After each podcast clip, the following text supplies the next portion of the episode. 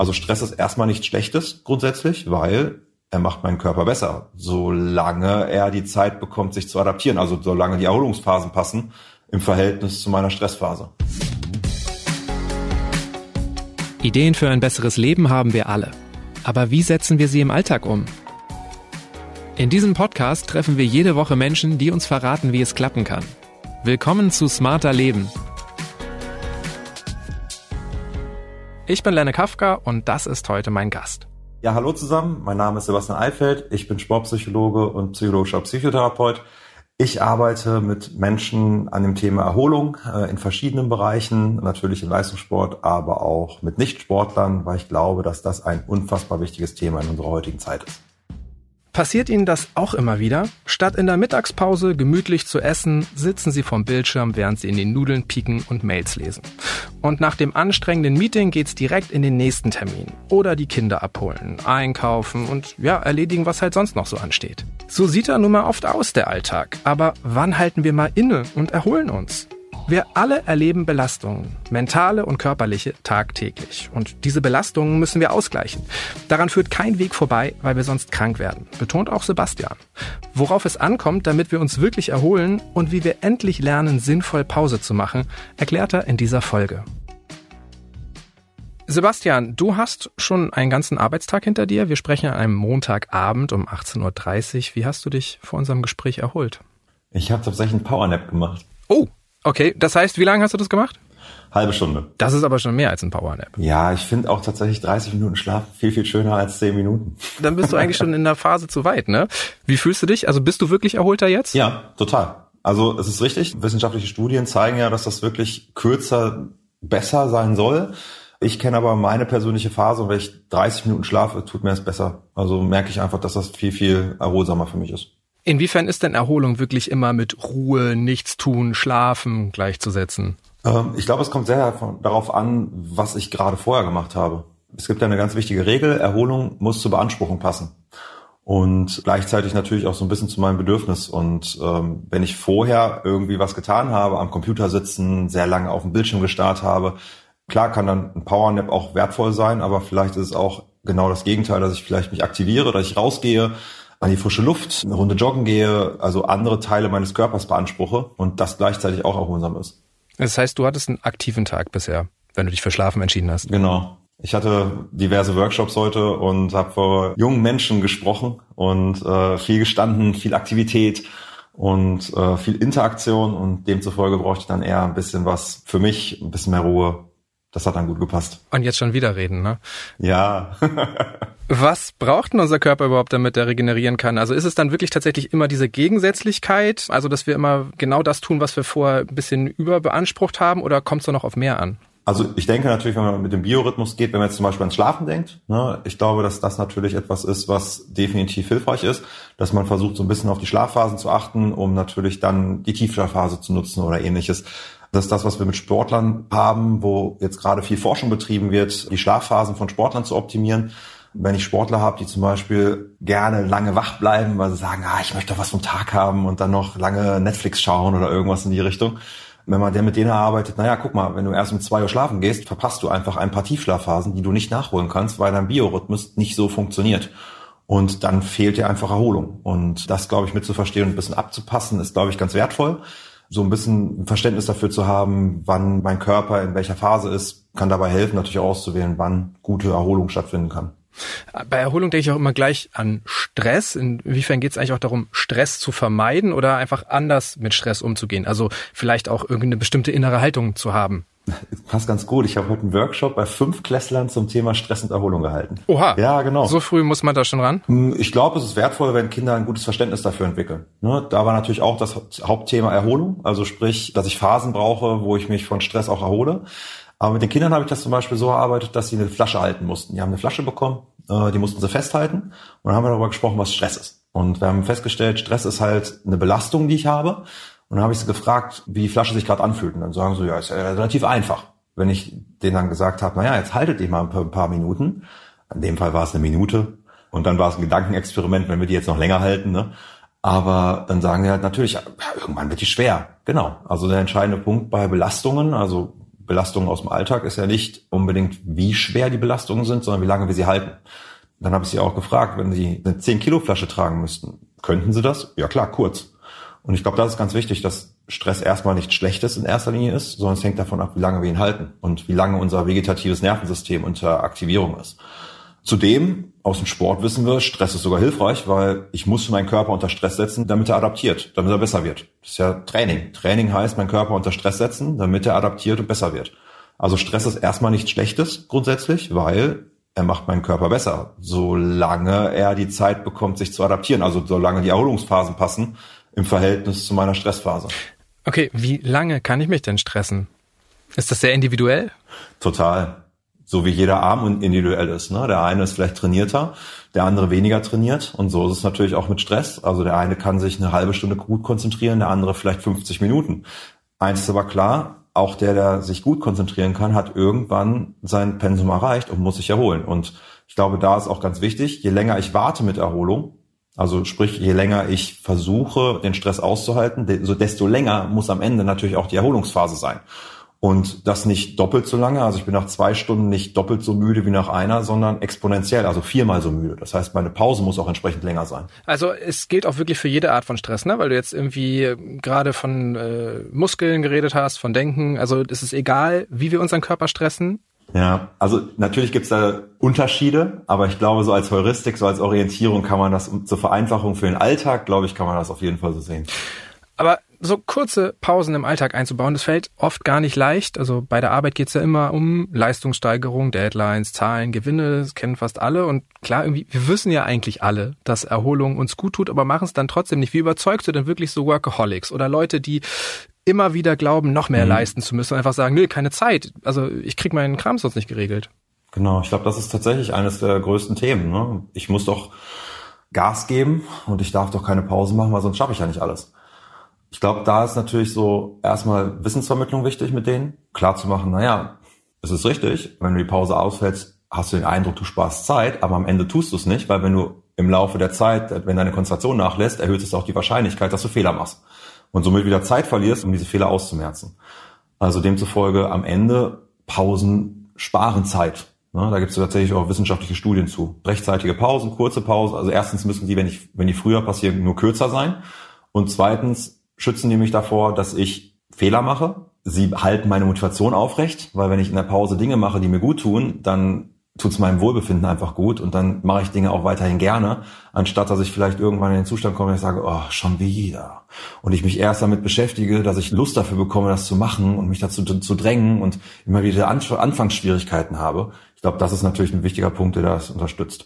Und dann natürlich mit den Leuten, die halt sagen, als Workaholic, ja, ich muss das doch jetzt weitermachen, natürlich Motivationsarbeit, ne? mit denen genau da zu gucken, was würden sie denn verlieren, wenn sie Pause machen würden. Und dann kommen natürlich häufig Ängste vor, die man dann zusammen bespricht und prüft, ob diese Ängste der Wahrheit entsprechen müssen du hast jetzt auch schon gesagt, wenn man so die Mittagspause was Schönes nutzt, ich nutze die halt auch, ja, manchmal einfach, um To-Dos abzuarbeiten, Arzttermine ja. machen, beim Finanzamt anrufen, weiß nicht, irgendein Ersatzteil fürs Kinderzimmer bestellen, was halt ansteht, weil, ja, klar, also ich klaue mir damit in der Mittagspause Zeit für was Schönes, aber ich erspare mir ja auch Stress vor oder nach der Arbeit. Ja. Was ist denn dann wirklich erholsamer? Also natürlich ist es schön, wenn man Dinge abgearbeitet hat. Es gibt ja ein tolles Gefühl, aus seiner To-Do-Liste Haken zu machen. Mega. Absolut. Total geil. Auf jeden Fall.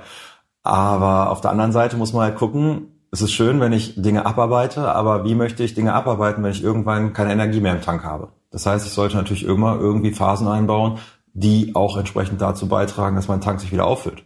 Und welche Aktivitäten das sind, ist natürlich total individuell. Da gehören natürlich Erholungsaktivitäten dazu, die mir gut tun. Also da gehört Sport zu, wenn es zur Aktivität vorher gepasst hat.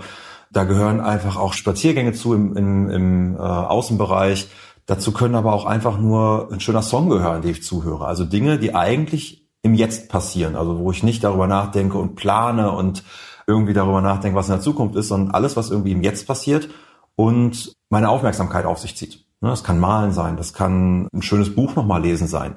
Und das sind so Erholungsaktivitäten. Und dann gibt's natürlich noch die Sonderform von Erholung, das Entspannung. Also alles, was mit Entspannungsverfahren zu tun hat. Ne? Kurze progressive Muskelentspannung, autogenes Training, eine Atementspannung. Das sind alles Dinge, die natürlich dann systematischer sind.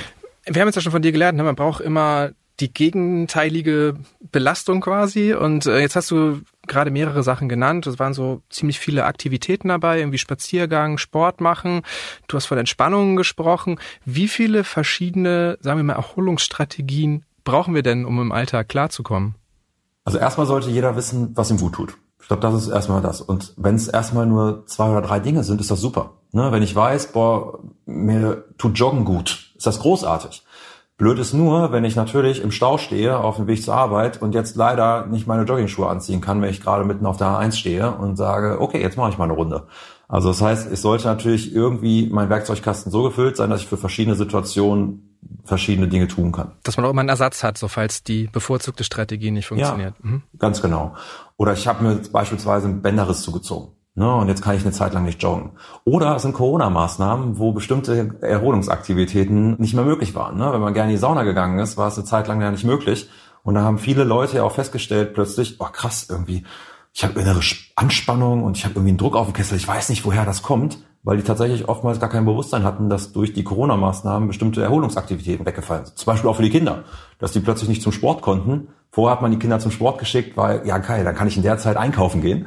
Und meine Kinder haben ein bisschen Spaß am Sport, dass die Kinder das aber auch als Erholungsstrategie verwenden, unbewusst, ne? weil die halt dadurch Druck abbauen, andere Dinge machen etc. und die dann zu Hause total aufgedreht sind und Energie irgendwie auf andere Art und Weise loswerden und wir als Elternteile das vielleicht eben auch nicht getan haben, weil wir unsere Erholungsaktivitäten nicht durchführen konnten.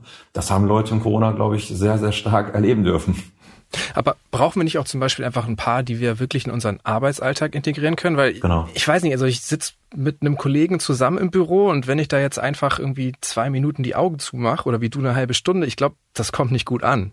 Ist die Frage. Also warum? Also was wäre die Befürchtung, was dein Kollege über dich denkt? Ja, wahrscheinlich liegt es dann eher an mir, ne, dass ich mich da irgendwie vom Gruppenzwang befreien müsste. Also wahrscheinlich mhm. hätte er weniger ein Problem damit als ich selbst. Ich glaube, das wäre sogar vielleicht total entlastend, wenn man als Kollegen mal darüber spricht, hey, ich mach mal zwei Minuten die Augen zu, ist das okay für dich? Ja klar, voll cool, finde ich super. Oder wenn die Person da komisch drauf reagiert, kann man ja auch fragen, was denkst du, was da daran doof ist? Natürlich können da Vorbehalte kommen im Sinne von, ja, äh, pff, ja, irgendwie, dann könnte ja jemand reinkommen und denken, wir machen nichts. Super. Dann kann man den Leuten das erklären, dass man hin und wieder mal Pause machen muss, um entsprechend leistungsfähig zu sein und dass es eigentlich im Sinne der ganzen Geschichte ist. Also ruhig mal ins Gespräch gehen über Pausenkultur in der eigenen Firma? Absolut. Also finde ich tatsächlich sogar einen sehr proaktiven Ansatz. Es gibt ja mittlerweile Unternehmen, die damit auch anfangen, die erlauben, auf der Arbeit zu schlafen. Ne? Weil die halt erkannt haben, dass das ein unfassbar elementarer Aspekt ist auch anfangen dagegen zu steuern, dass Menschen Pausen ausfallen lassen. Die Krankheitszahlen sind gerade so hoch wie nie. Ne, ist jetzt vor kurzem eine neue äh, Report vorgestellt worden, auch durch psychische Erkrankungen und Überlastungen. Und ich glaube, dass da Unternehmen langsam verstehen, dass das so in eine Richtung gelaufen ist, die vielleicht nicht so sinnvoll war. Hoffe ich zumindest. Also du hast recht, ne? meine Erfahrung ist tatsächlich, wenn man sowas ausprobiert, jetzt wo wir drüber sprechen, wir spielen manchmal so drei Minuten Fußball im Büro. Cool. Schön. Ähm, und mittlerweile ähm, kommt auch niemand mehr vorbei und fragt, was wir da tun, sondern die wissen das, dass wir das manchmal machen. Also ja, man muss manchmal Dinge ausprobieren, hast du schon recht. Wie oft sollten wir denn wirklich auch so Pausen am Tag einlegen? Ich weiß, es ist sehr individuell und da kann man sich jetzt nicht generell festlegen, aber vielleicht gibt es ja schon auch wieder so einen Annäherungswert, wo man sagen könnte, okay, auch darüber lohnt es sich zu sprechen. Ist es diese eine Stunde Mittagspause oder ist es viel sinnvoller, wenn wir häufiger kleiner machen oder sogar beides? Also du sagst richtig, es ist natürlich total individuell. Ne? Was ist mein Arbeitsrhythmus?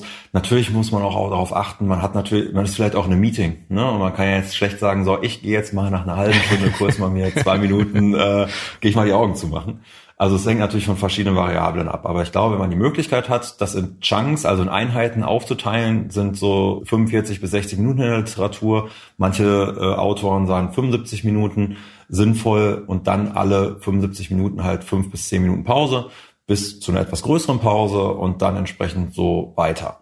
Auf die Art und Weise kann man natürlich die Arbeitseinheiten kürzer halten. Und dann gibt's ja auch noch so dieses schöne Prinzip, je kürzer man die Arbeitseinheiten hält, desto effektiver arbeitet man auch, weil man entsprechend die Arbeitseinheit kürzer hält und somit effektiver arbeitet. Auf die Art und Weise, wenn man die Einheiten kürzer setzt, dann versucht man natürlich auch in dieser Einheit vielleicht ein bisschen effektiver zu sein und schweift nicht nochmal ab, verringert natürlich die Wahrscheinlichkeit, dass man vielleicht auf Social Media irgendwie noch geht und die Einheit ganz anders nutzt.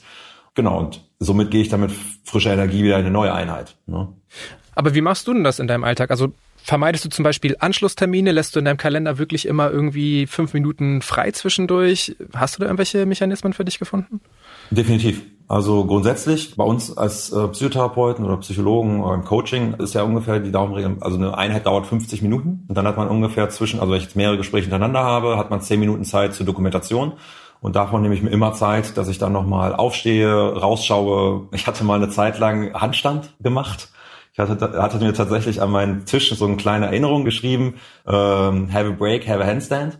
und, ähm, weil, ich, weil das einfach mich auf eine andere Idee gebracht hat. Ne? Und einfach irgendwie äh, mich super abgelenkt hat. Das war richtig cool. Jetzt mittlerweile bin ich eher mehr bei Atemgeschichten, dass ich eine Atementspannung kurz mache oder wie gesagt am Fenster stehe, nach draußen gucke, um einfach so äh, meinem Kopf nochmal einen ganz anderen Impuls zu geben. Und im Alltag sonst, ich plane mir tatsächlich ein Nickerchen immer ein. Das ist fest in meinem Kalender eingeplant, dass wenn ich halt längere Arbeitstage habe oder ähnliches, dass da definitiv ein Nickerchen eingeplant ist. Das ist drin und versuche auch regelmäßig halt dann auch vielleicht mal eine größere Pause mit einzuplanen, ja. Man hört jetzt auch schon wieder, ganz viele verschiedene Wege können zur Erholung führen. Du machst einen Handstand, ich spiele ein bisschen Fußball im Büro. Auf deiner Homepage gibt's auch eine Liste mit Beschäftigungen, die der Erholung dienen können. Und da sind halt auch ganz viele Sachen, Sport, kulturelle mhm. Aktivitäten, Freunde einladen, Fernsehen, sowas halt. Aber zum Beispiel auch eine Sache klipp und klar sagen oder jemanden kritisieren. Das ist überraschend, finde ich. Und für mein Gegenüber zumindest schon mal nicht erholsam. Wann und wieso ist das jetzt eine sinnvolle Erholungsstrategie? Also als Psychotherapeuten hat man solche Aktivitätenlisten, um Leuten Ideen zu geben, was man tun kann, um sich was Gutes zu tun beispielsweise. Was Gutes tun, wie du auch vorhin schön beschrieben hast, ist ja aber auch zum Beispiel seine To-Do-Liste auch mal abzuarbeiten. Kann ja auch gut tun. Und manchmal kann es auch was Gutes sein, jemanden die Grenze zu zeigen, zu sagen, guck mal, das ist nicht okay, was du da mit mir getan hast. Ist natürlich richtig. Für die andere Person ist das vielleicht unangenehm. Aber es kann für mich ganz wertvoll sein, mal meine Grenze aufzuzeigen. Uns muss bewusst sein, dass wir natürlich mit Menschen arbeiten, die vielleicht manchmal Schwierigkeiten haben, anderen Leuten zu zeigen, komm bis hierhin und nicht weiter. Mhm. Okay, also für sich einstehen. Genau, so in die Richtung. Genau. Auch um Geld spielen fand ich sehr interessant. für Suchtgefährdet ist das ja schon mal nix, aber. Nee, definitiv. Das macht das Spiel doch erstmal stressiger. Also da geht's doch dann richtig um was. Wo siehst du da den Erholungseffekt? Wie gesagt, ganz individuell. Also äh, ich habe zum Beispiel Sportler, die total gerne gambeln. Das aber ist nicht im Sinne von einer Suchtproblematik, sondern es ist einfach für die, macht das Ganze einfach reizvoll, dass sie sagen, boah, voll geil ist es einfach eine Herausforderung. Das stimmt. Für andere Leute ist es Stress. Das ist ja auch der Aspekt, dass natürlich nicht nur wie Erholung individuell ist, natürlich auch Stress, also Belastungen unterschiedlich erlebt werden und als unterschiedlich beanspruchend erlebt werden. Und für manche ist ja auch zum Beispiel vor Leuten zu sprechen total cool. Die reden total gerne und sind offen und gehen auf Partys gerne auf Leute zu. Und für andere ist es der absolute Horror. So ist es halt da auch bei solchen Aktivitäten, dass das natürlich sehr individuell ist. Okay, also im Grunde wirklich schauen, was einem Spaß bringt vielleicht. Genau. Also Spaß, Freude. Also wie gesagt, das ist eine Mischung aus auch Bedürfnisse, ne, was erfüllt mich und vor allem, ich glaube, das ist ganz, äh, alles, was irgendwie was, was mit Erholung zu tun hat, es findet im Moment statt. Ich kann Kaffee trinken und den schnell mir reinziehen, ne, damit ich schnell, an den Computer komme. Oder ich kann mir mal Zeit nehmen, ich kann mich hinsetzen und achtsam sein und merken, okay, wie schmeckt der Kaffee eigentlich? Wie äh, hat er die genau die richtige Temperatur? Mich hinsetzen und dabei nach draußen gucken und zu sehen, ach krass, da draußen ist ein Eichhörnchen, das gerade da irgendwie den, den Baum runterläuft. Das ist ja auch nochmal ein ganz anderes Tempo. Es ist spannend, dass du jetzt sagst, so, dass Erholung immer was mit im Moment sein zu tun hat, weil es ja tatsächlich, glaube ich, vielen Menschen so geht, selbst wenn man nichts ansteht, freier Freitag, Urlaub, Wochenende, mhm. schaffen wir es irgendwie nicht so richtig umzuschalten auf Erholung. Dann denken wir immer noch an die Arbeit, an To-Dos. Mhm. Was ist da das beste Mittel, um möglichst schnell rauszukommen? Also ich kenne Leute, die sagen, sie, sie brauchen fünf Tage Urlaub, um mit dem Urlaub zu starten. Ja, ist ja auch nachvollziehbar. Also ich arbeite viel mit Trainerinnen und Trainern im Bereich der Burnout-Prävention beispielsweise, weil das ein Berufszweig ist, der da leider sehr gefährdet ist. Das ist definitiv etwas, was wir da auch erarbeiten. Und erstmal ist, glaube ich, der wichtigste Punkt zu verstehen, dass das verständlich und normal ist. Dass nichts an dir falsch ist, wenn du in die Pause startest, wenn du dir endlich mal Zeit genommen hast, in die Sauna zu gehen, dass es einfach total normal ist, dass du weiter über deine To-Dos nachdenkst, weil dein Kopf so tickt. Also ich versuche es mit den Trainern immer zu erarbeiten, die machen dann nie gestützt wenn wir die Liegestütze gemacht haben, sagen wir mal, die sollen sich ausbelasten, gehen dann auf 20 oder 30 Liegestütz. Und dann frage ich die, wie es denn jetzt gerade geht. Und die so, ja, mein Herz schlägt schnell. Genau. Aber die Liegestütze sind doch vorbei. Ja, ja, aber ich bin ja immer noch, also die Belastung wirkt ja nach. Und das ist genau das, was auch im Urlaub passiert. Ne? Nur weil meine Belastung weggefallen ist, heißt es nicht, dass mein Körper nicht immer noch entsprechend darauf angepasst ist. Also sprich, mein vegetatives Nervensystem ist immer noch auf Stressmodus. Und das muss erstmal sich entsprechend adaptieren und runterfahren und der Parasympathikus aktiv werden und meine Erholungsprozesse müssen erstmal eingeleitet werden. Und das braucht ein bisschen Zeit. Bei einem mehr, bei einem weniger. je nachdem, wie, auch, wie du auch geübt bist, hoch und runter zu fahren. Ich glaube, es gibt Maßnahmen, die aber natürlich unterstützend sind. Ja, wenn du Parasympathikus sagst, denke ich zum Beispiel auch gleich an bewusstes Atmen, Ausatmen. Genau. Wenn ich beispielsweise in Urlaub fahre, könnte ich zum Beispiel Urlaub damit einsteigen, dass ich nicht sofort zum Flughafen hetze, sondern dass ich vielleicht zu Hause nochmal kurz irgendwas mache, was zur Entspannung beiträgt. Ne? Dass ich da halt eben was mache, was schon vielleicht Entspannung bringt. Nichtsdestotrotz wird es kommen, dass dein Kopf anspringt und arbeitet. Das ist einfach normal, das ist unser Assoziationsgedächtnis. Ich spreche da immer gerne vom Affen im Kopf, weil ich sage, wir haben einen Affen im Kopf und der springt einfach an, weil er uns immer helfen will. Das ist ein alter Teil unseres Gehirns, limbisches System. Der arbeitet einfach immer und der ist natürlich extrem aktiv, wenn, er, wenn wir vorher Stress hatten. Und demzufolge feuert er einfach immer weiter mit unserer Denkfabrik. Und das ist einfach normal. Und das zu verstehen, zu lernen und zu verstehen, wie ich das gehen lassen kann. Also sprich, die Gedanken kommen, das ist okay. Und wie komme ich jetzt in den Jetzt zurück? Ne? Da ich über die Atmung gehe, da ich mich darauf konzentriere, was ich höre, was ich sehe. Also so ein bisschen in Richtung Mindfulness ist das. Mhm, Achtsamkeit. Genau, also Achtsamkeit, erstmal zu merken, dass mein Affe aktiv ist, ist ja das eine. Aber dann ist ja auch die Kompetenz zu merken, okay, da ist er, das ist okay, das ist nicht schlimm, ich muss nicht dagegen kämpfen, mein Gefühl ist noch da, ich verstehe, warum es da ist und jetzt kann ich mich auch davon lösen und mich auf das konzentrieren, was jetzt gerade wertvoll für mich ist. Also diese Kompetenz ist da, glaube ich, extrem wertvoll zu lernen. Ja, okay, das klingt immer so einfach, ne? Im Moment sein. Aber wenn ich eine Atemübung mache oder ja, wenn ich versuche, fokussiert zu sein auf den Moment, dann ist das Erste, was passiert, meine Gedanken schweifen ab. Und das ist total super, weil das bedauerlicherweise oftmals genau das ist, was viele Leute glauben. Wenn ich ins Jetzt komme, muss ich im Jetzt bleiben. Und das ist nicht so. Es ist ja eben genau das. Das Ziel ist nicht im Jetzt zu bleiben. Wenn ich versuche, im Jetzt zu bleiben, sind wir bei dem Prinzip, dass ich versuche, gegen den Affen zu kämpfen. Und wenn ich versuche, gegen den Affen zu kämpfen, habe ich ein Problem. Denn dann bin ich damit beschäftigt, mehr diese Gedanken und Gefühle, die aufkommen, zu verhindern und beschäftige mich damit mehr. Das ist ja ein Problem zum Beispiel bei der Angststörung. Ne? Die Menschen wollen bei der Angststörung die Angst nicht haben und kämpfen und ringen mit der Angst, wenn sie kommt. Das ist unfassbar anstrengend und führt dazu, dass die Angst bleibt. Ne? Das Prinzip ist ja zum Beispiel, wenn ich dir jetzt sage, versuch mal eine Minute nicht an gelben Elefanten zu denken. Was wird passieren? Ja, dann tue ich das. Genau. Beziehungsweise du versuchst die ganze Zeit aktiv an grünen Elefanten zu denken, daran zu denken, was noch zu tun hast äh, also versuchst du irgendwelche Sachen zu suchen, die dich ablenken, anstatt eben zu verstehen, ach ja, es ist nicht das Ziel, im Jetzt zu bleiben, sondern es ist immer wieder das Ziel, sich von den Gedanken zu lösen. Der Gedanke kommt, ob du willst oder nicht. So funktioniert unser Kopf. Das ist einfach so. Okay, also auch eine Akzeptanz entwickeln. Du empfiehlst ja unter anderem auch zwei bis fünfmal am Tag für eine Minute in sich reinzuhorchen und dann ja einfach mal so mhm. zu schauen, wie es einem geht, was einem vielleicht gut tun könnte. Ist das auch ein gutes Tool, um zu trainieren, häufiger mal im Moment zu bleiben oder welchen Effekt hat das? Genau, das ist die eine Minute für mich. Also diese habe ich selbst kennenlernen dürfen. Das ist ein Buch von Spencer Johnson, finde ich großartig. Also echt ein ganz, ganz tolles Buch, das mich extrem beeinflusst hat tatsächlich. Du hast ja vorhin eingangs gesagt, ja, also ich habe keine Zeit für eine Pause. Fünfmal eine Minute hat jeder. Mit unserem Smartphone verbringen wir mehr Zeit. Versprochen. Fünfmal eine Minute Zeit nehmen. Ich nenne es gerne eine Wasserstandsmeldung einholen, weil es ist schön, wenn man ganz viele Werkzeuge im Stressmanagement hat, aber wenn man nicht weiß, wann, wann man sie nutzen muss, ist das natürlich doof.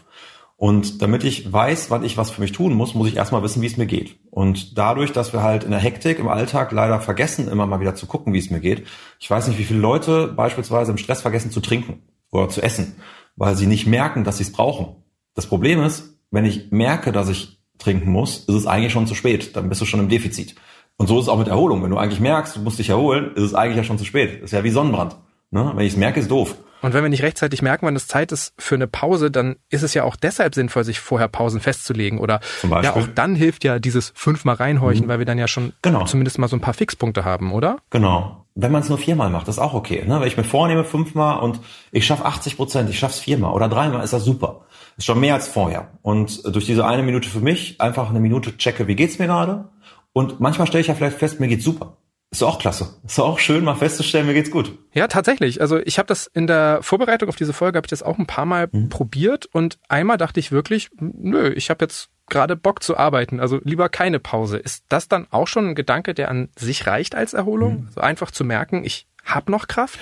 Also erstmal ist, glaube ich, die Erholung, dass man eine Minute aus diesem Hamsterrad auch austritt. Ne, dass man einfach mal raustritt, prüft, wie geht's mir gerade prüft, was brauche ich gerade. Also die Frage finde ich in der Minute zum Beispiel sehr wertvoll, wie kann ich gerade gut für mich sorgen?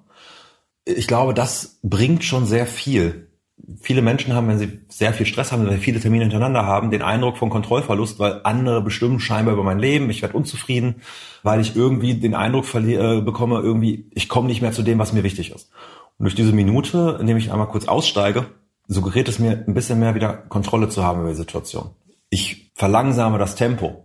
Zeit ist ja was, was bei Erholung ganz wichtig ist. Ne? Also ich finde es ganz interessant, wenn Leute viel Stress haben und man macht dann zum Beispiel so ein Experiment, die sollen mal für vier Minuten die Augen schließen und sagen, wann die vier Minuten vorbei sind. Das fühlt sich unendlich lang an. Genau, ist es auch. Aber erstmal für eine Stoppuhr, also mit einer Stoppuhr laufen lassen und dann die Augen aufmachen, wann man meint, vier Minuten sind rum.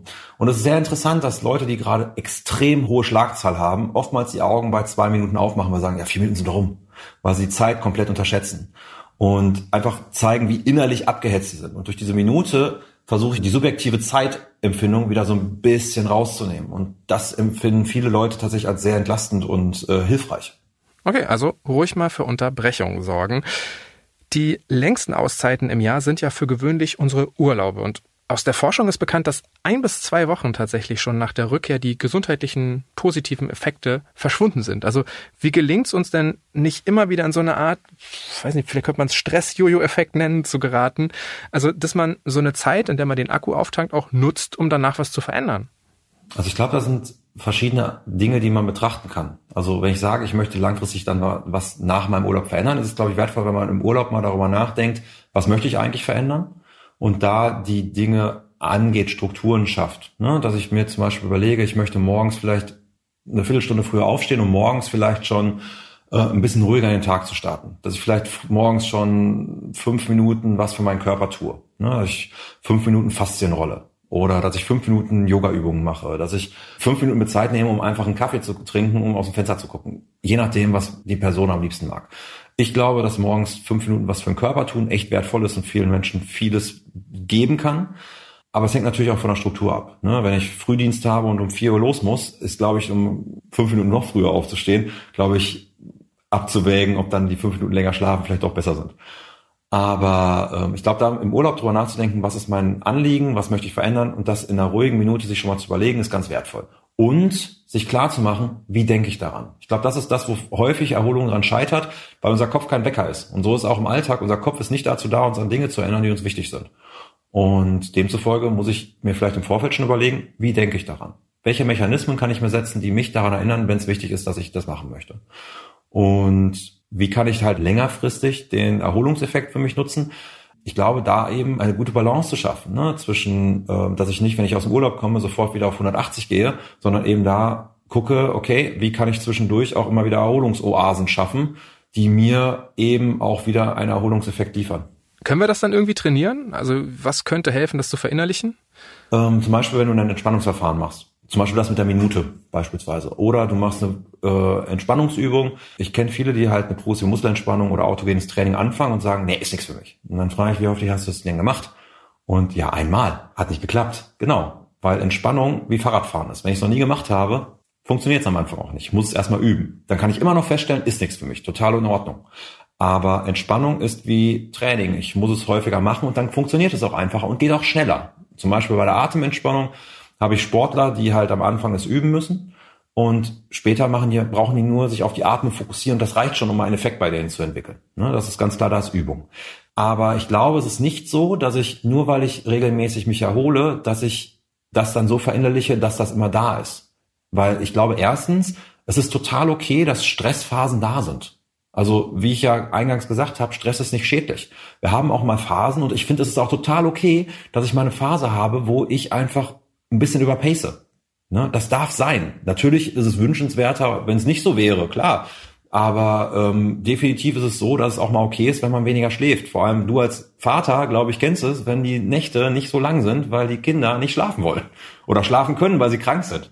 Und solche Phasen gibt es einfach im Leben, dass man eben nicht immer erholt sein kann, weil es einfach auch Phasen gibt, wo man einfach belastet ist. Und das ist auch okay, das ist nicht schlimm. Es ist halt nur die Frage, wie lange und wie erhole ich mich dann irgendwann. Es ist, glaube ich, nicht notwendig, dass man eine grundsätzliche Balance durchgängig hat. Ich glaube, das ist nicht möglich und ich glaube, es ist auch schädlich, wenn ich diesen Ansatz verfolge, weil die Welt nicht so funktioniert. Ist dann im Grunde ja so ein bisschen wie beim Grübeln, oder? Also nicht dagegen angehen, sondern eher wahrnehmen und schauen, was könnte mir jetzt in dieser Situation helfen. Zum Beispiel. Manchmal stellt man aber auch fest, ja, jetzt muss ich erstmal einfach da durch. Weil wenn ich das abgearbeitet habe, dann wird's besser. Solange ich dann auch dann wirklich nicht wieder ins, sofort ins nächste Projekt mich stürze, sondern mir dann wirklich auch Zeit nehme, um mich zu erholen. Da ist es nämlich so, ich nutze gerne die Metapher vom Zähneputzen im Sinne von Work-Life-Balance oder Work-Private-Life-Balance oder wie man es dann am Ende doch benennen möchte. Viele denken, es ist wie eine Art Endgame. Ne? Wenn ich einmal doch eine Balance hergestellt habe, dann behalte ich sie doch. Aber es ist wie mit Zähneputzen. Nur weil ich heute Zähne geputzt habe und meine Zähne sauber sind, heißt es das nicht, dass ich ab morgen keine Zähne mehr putzen muss. Ich muss jeden Tag aufs Neue, weil ich jeden Tag aufs Neue mich darum bemühe oder bemühen muss, dass ich mich erhole und die Balance herstellen kann. Manchmal klappt es, manchmal nicht. Morgen habe ich einen neuen Versuch. Nächste Woche habe ich einen neuen Versuch. Und so ist es mit Zähneputzen. Manchmal klappt es besser, manchmal weniger. Aber es geht jedes Mal aufs Neue los. Und wenn ich mich nicht darum kümmere, kümmert sich jemand anders um meine Balance. Und diese Balance wird dir definitiv nicht gefallen. Weil alle anderen natürlich irgendwie versuchen wollen, ihre persönlichen Bedürfnisse durchzusetzen. Und naja, die oftmals leider auf meine Zeit gehen. Und das ist doch eigentlich auch eine ganz schöne abschließende Erkenntnis. Zu unserem Tag gehört Zähneputzen dazu, aber Erholung auch. Sehr schön. Und noch mehr Anregungen zum heutigen Thema gibt Sebastian Altfeld in seinem Buch Das Einmaleins der Erholung. Effektiver Stressabbau für innere Ruhe und Gelassenheit. Der Link steht wie immer in den Show Notes dieser Episode. Über Feedback freue ich mich jederzeit. Einfach eine Mail schreiben an smarterleben.spiegel.de oder auch als Text- oder Sprachnachricht per WhatsApp an die 0151 728 29182. Die nächste Episode erscheint am kommenden Samstag auf spiegel.de und überall, wo es Podcasts gibt. Dank geht an Marc Glücks und Olaf Häuser für die Unterstützung bei dieser Folge und das war's für heute. Tschüss, bis zum nächsten Mal.